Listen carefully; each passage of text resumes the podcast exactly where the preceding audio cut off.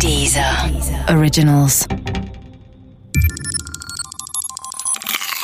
Wissensnacks. Geister, Zauberer und Phantome. Scheinwissenschaften.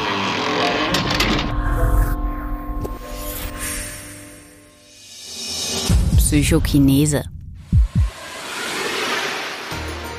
Am Anfang von Star Wars 5, das Imperium schlägt zurück, hängt Luke Skywalker wie ein Schinken in der Eishöhle eines Wampa mit den Füßen an die Decke gefesselt. Als Nahrungsmittel gewissermaßen.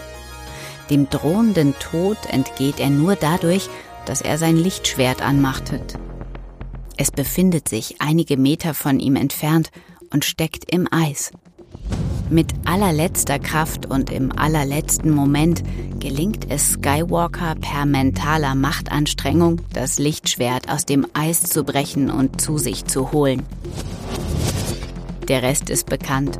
Dem Wampa fehlt danach ein Arm und Skywalker ist frei.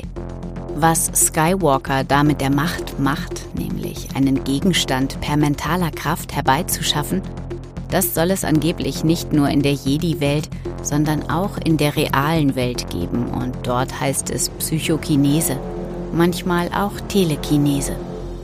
Tele leitet sich ab vom altgriechischen Täle und heißt einfach fern.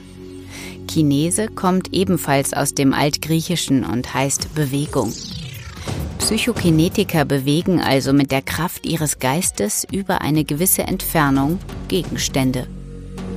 Wer nun auf die einschlägigen Seiten im Netz geht, der findet dort erstens die interessante Behauptung, ein jeder Mensch verfüge über telekinetische Kräfte, er habe sie aber niemals geübt und deshalb auch nicht bemerkt. Ein wenig Übung würde aber helfen.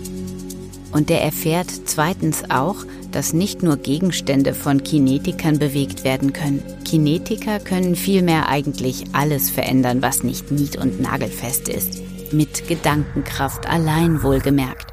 Zum Beispiel Feuer machen oder Wasser gefrieren lassen. Oder die Zeit manipulieren, das Universum verändern, Krankheiten bekämpfen und, und, und.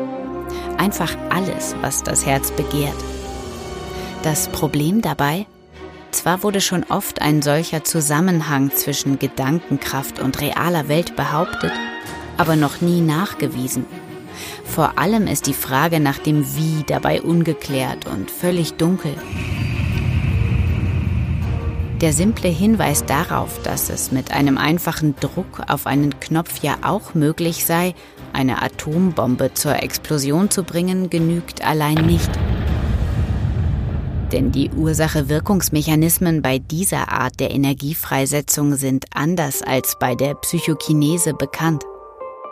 Psychokinese und Chinesen aller Art gibt es nach heutigem Wissen in unserer Welt wohl nicht. Jedenfalls deutet nichts darauf hin.